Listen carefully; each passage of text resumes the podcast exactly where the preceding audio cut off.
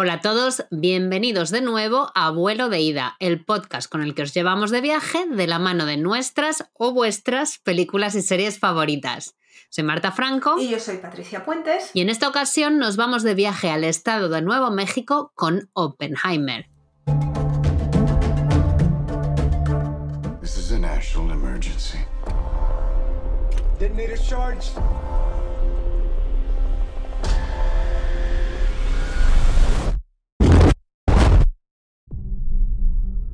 Lo de ir al lugar de nacimiento de la bomba nuclear no me parece el destino más apetecible. ¿Verdad? Pero te sorprenderías. ¿En serio? Vamos a ver. Pero primero un poquito de contexto para quien no haya oído hablar de Oppenheimer todavía. ¿Porque iba en una cueva o por lo que sea? Sí, por lo que sea.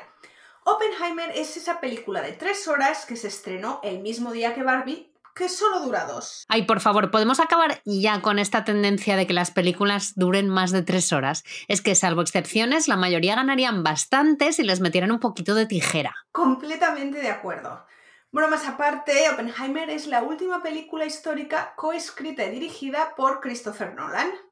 Se centra en el personaje del científico Robert Oppenheimer, que está interpretado por Killian Murphy. El de Peaky Blinders. El mismo.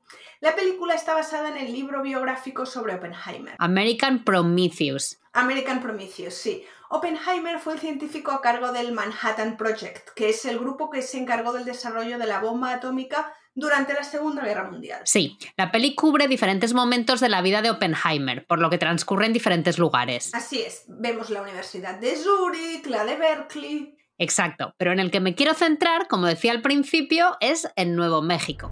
All America's industrial might and scientific innovation connected here. Secret laboratory. Build a town, build it fast. Esto que acabamos de escuchar se refiere al laboratorio de los Álamos. Y vamos a situarnos. Sí, ¿de qué estamos hablando exactamente? A ver, ahora Los Álamos es un pueblito, me dice Wikipedia que de unas 13.000 personas en 2020, pero no es un pueblito con un origen habitual.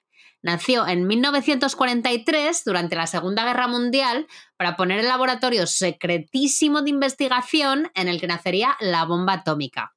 Y de hecho, no fue hasta 1965 que se convirtió en un pueblito como tal, abierto al público sin más. Sí, está a unos 30 minutos de Santa Fe, que es la capital del estado de Nuevo México, en Estados Unidos. Y la verdad es que, al menos los europeos, cuando hablamos de destinos turísticos en Estados Unidos, tengo la sensación de que Nuevo México no entra en, en la lista. Y es una pena, porque es un lugar súper interesante. De hecho, tú has estado, ¿verdad? Sí, he estado y además quiero volver. Tiene zonas muy bonitas, con casitas de adobe preciosas, una escena artística y cultural súper interesante, y para los que repiten el mito que tanto nos gusta decir en Europa, de que en este país no hay historia, es una prueba clarísima de que se equivocan. Pero luego hablamos de todo esto, si te parece, y vamos a lo que vamos. Oppenheimer. Exacto. Why would we go to the middle of nowhere for who knows how long? Esto es del tráiler también, y dice, pero ¿por qué vamos a ir al medio de la nada durante quién sabe cuánto tiempo? Claro, porque esto es una zona súper remota. Sí, es una zona bastante remota, desértica, en un país en el que las distancias son muy grandes. Es decir, que es una zona bastante aislada a la que normalmente no habría sido sin un motivo concreto. Es por esto principalmente por lo que el gobierno estadounidense decidió expropiar un rancho escuela que se encontraba aquí para establecer este laboratorio. Y aquí se traslada un equipo de científicos de primera, incluyendo premios Nobel, que se vinieron aquí con sus familias. Cuando lo cuentas esto suena a grupito pequeño, pero de eso nada. Era bastante gente. Sí, son miles de personas, porque estamos hablando de personal militar, técnicos y científicos civiles, pero también de otras personas que no tenían trabajos con acceso a información clasificada, que no eran considerados de riesgo y que vivían en otros pueblos de alrededor, aunque en algunos casos podían solicitar viviendas en los álamos. O sea, que remoto, pero aquí sí que había gente. Sí, claro, esa es otra. Estamos hablando de los Álamos como un lugar remoto y aislado, pero eso no quiere decir que en la zona no hubiera nadie, absolutamente nadie. Aquí hay, por ejemplo, pueblos de hispanos y nativos americanos que llevan literalmente siglos en la zona y que llevaban aquí su vida. Y obviamente las propiedades expropiadas eran de gente que ya estaba aquí. Claro, de hecho recuerdo que en la película, después de que ya hayan terminado con el desarrollo de la bomba, el presidente Truman le dice a Oppenheimer, I hear you're leaving Los Álamos. What should we do with it? Es decir, te vas de Los Álamos, ¿qué, qué, qué deberíamos hacer con esto? Y Oppenheimer le responde, Give it back to the Indians, devolvérselo a los indios. Sí, bueno, esto no está nada claro que Oppenheimer lo dijera, o que si lo dijo, en qué tono lo dijo. Pero bueno, mejor vamos a dejar esto de lado porque nos daría para un programa entero. Y vamos a hablar de qué es ahora Los Álamos. Sí, porque se puede visitar, ¿verdad? El pueblo de Los Álamos se puede visitar, sí. Si hablamos de lugares en concreto, algunos sí y otros no. Hablemos también de si la película se rodó ahí o es una reconstrucción, porque yo acabé de verla y lo único que quería saber era si se podía ir a los Álamos de visita o simplemente habían construido un pueblo a propósito para filmar. Pues a ver, a medias. Mira, Architectural Digest publicó en agosto un artículo sobre este tema en el que entrevistaban a la diseñadora de producción, Ruth de Jong, y ella decía que Christopher Nolan quería rodar Nuevo México y reconstruir la ciudad tal y como se veía en los años 40. La cuestión es que los exteriores no se podían utilizar, porque ahora hay más cosas construidas ahí, claro, pero para los interiores sí que utilizaron algunos espacios. Uno fue la casa de Oppenheimer y otro lo que se conoce como el Fuller Lodge, que era el comedor de los científicos y que ahora de hecho es un centro cultural en el pueblo con exposiciones y clases y cosas así. Sí, hablabas de los exteriores y uh, los acabaron reconstruyendo en Ghost Ranch, que está como a una hora al norte de Los Álamos, de hecho. Sí, que es posible que a la gente les suene por la pintora Georgia O'Keeffe, de hecho, que tenía aquí un estudio o porque en la zona se han encontrado restos de dinosaurio, lo que, lo que tú prefieras. Y además en, el Ghost Ranch se han filmado otras películas como No Country for Old Men e Indiana Jones and the Kingdom of the Crystal Skull. Y por lo que he leído en un libro sobre la producción de la película con entrevistas a su equipo, en realidad esa construcción para el cine tuvo bastantes paralelismos con la que se hizo originalmente en Los Álamos. ¿Ah, sí? ¿Y eso qué quiere decir? Pues que el equipo de producción de la película tuvo solo unos dos meses para hacer esa versión simplificada de los exteriores del pueblo de Los Álamos y en la película nos cuentan que en realidad su construcción en la vida real también fue en unos pocos meses en el invierno de 1942 a 1943. Keep everyone there until it's done. En fin, como decíamos, más allá de esta reconstrucción del pueblo en Ghost Ranch, la Casa Real de Oppenheimer sigue estando ahí. Sí, la Sociedad Histórica de los Álamos es la propietaria de la casa y la está restaurando. No se puede visitar de momento, pero se puede ver desde fuera. Y se supone que está previsto que en algún momento sí que se pueda visitar por dentro. El Fuller Lodge, como decía, es un centro cultural con actividades y abierto. Y el edificio del dormitorio de las mujeres, que también aparece en la película, también se puede ver desde el exterior. Aquí es donde vivían mujeres civiles que trabajaban en el proyecto.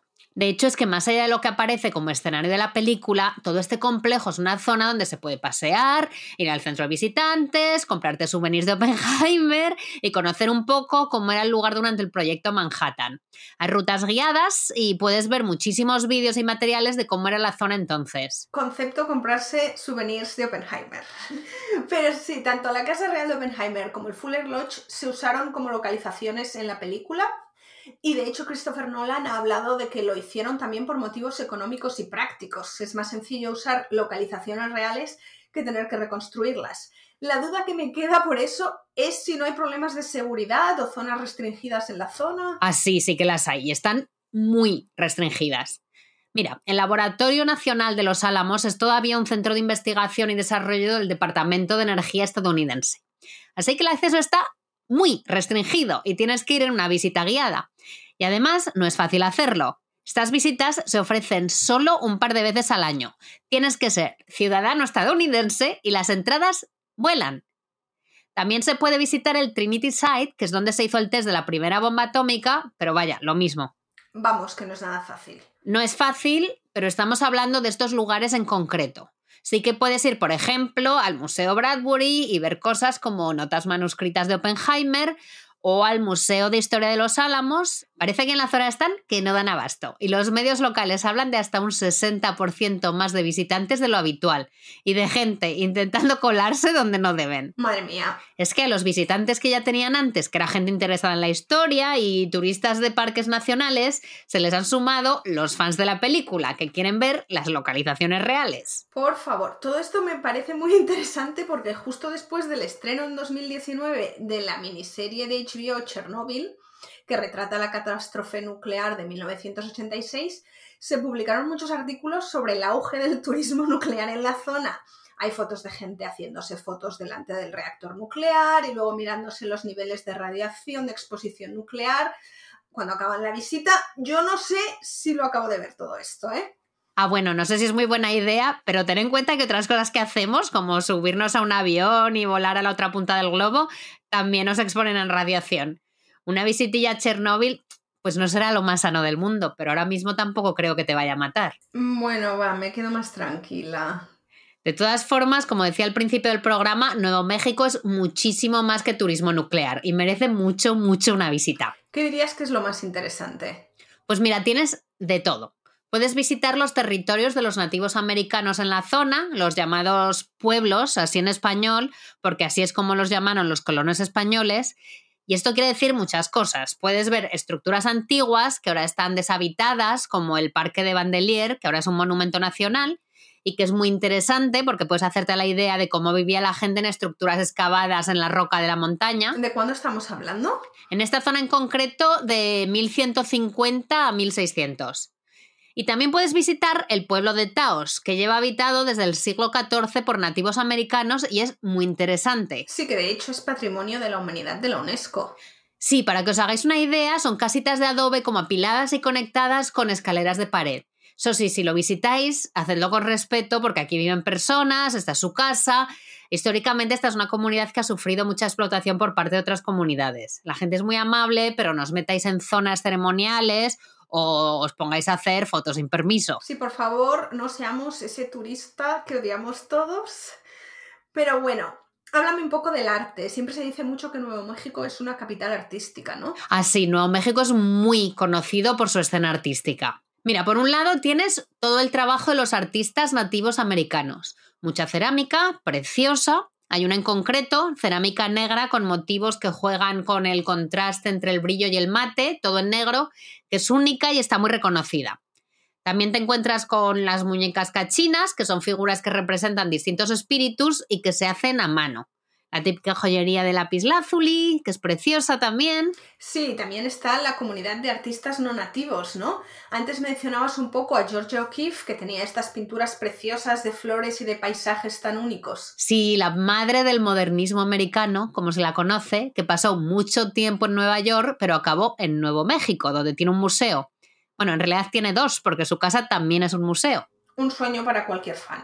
Ah, sí, si te gusta su trabajo tienes que venir aquí porque además puedes ver todas sus influencias. Pero ella no fue la única artista a la que esta zona le inspiró muchísimo. También tienes, por ejemplo, la llamada Sociedad de Artistas de Taos, un grupo de artistas de principios del siglo XX, donde puedes ver que se repiten todos estos temas muy característicos de la zona, como el desierto y los vaqueros, los nativos.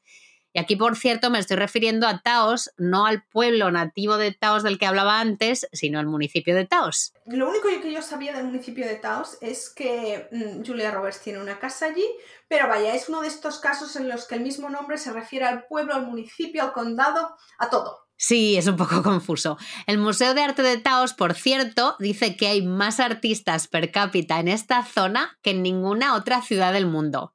No sé si será verdad ni cómo mides eso exactamente, pero podría serlo porque es muy pequeñito, con unos 7.000 habitantes, y tiene una escena artística bastante, bastante importante. Sí, porque también está Mia Wolf, que también es arte, pero más bien digital e interactivo. Sé que tienen instalaciones en otras ciudades, pero la de Santa Fe fue la primera. Ahí sí, en Nuevo México tienes de todo.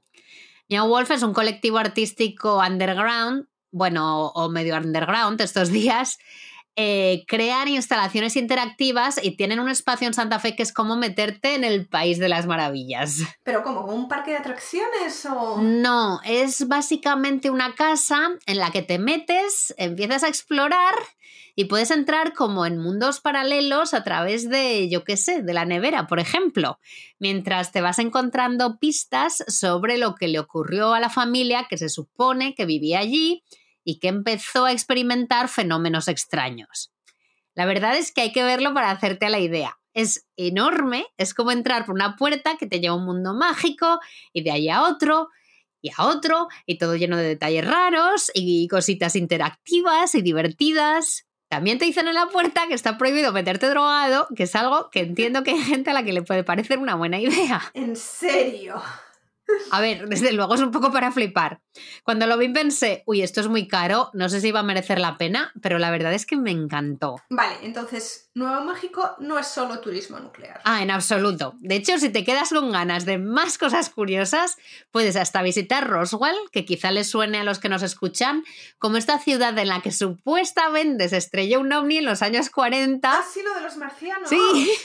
Pues hoy por hoy es un sitio que parece vivir en gran parte del turismo de fans de extraterrestres, con decoraciones de platillos volantes por todas partes, souvenirs de extraterrestres, un museo del ovni y pues cosas así. Madre mía. Sí, aquí no te aburres.